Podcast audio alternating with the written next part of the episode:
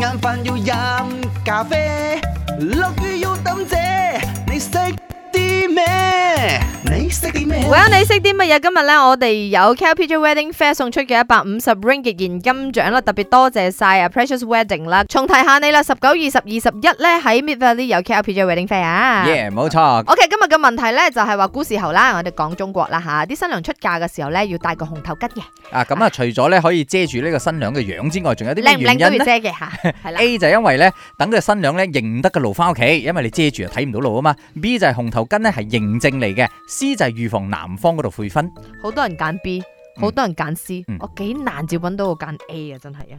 兩位主持人好啊！你好，啊，點解新娘要戴上紅頭巾？我嘅答案係 A，嗯，因為唔可以俾新娘認得翻屋企嘅路。點解？啊，幾殘酷喎想當年因為有呢一句叫做嫁出去嘅女等於潑出去嘅水啊嘛，所以古代嘅人係唔鼓勵嫁咗出去嘅返屋企女翻屋企嘅，啊，所以我就覺得應該係 A 啦。再加上係咪有個原因嘅？係就係咧，佢哋好多時候唔係情願或者係點講咧，自嗯唔願係自願嘅，係被逼嘅。係啦，所以預防佢真係會，哦，即係翻翻去係娘家嗰度，所以就真係個原好來有陰咁公係啊！咯。以前嗰啲我嘢。睇個 article 睇到我心都酸晒，真係咁樣遮住係咪？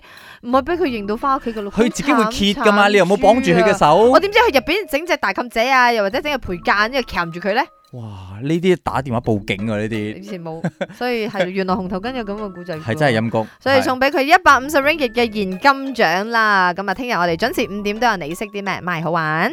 啱啱好，唔似飲酒，咪啱 check no。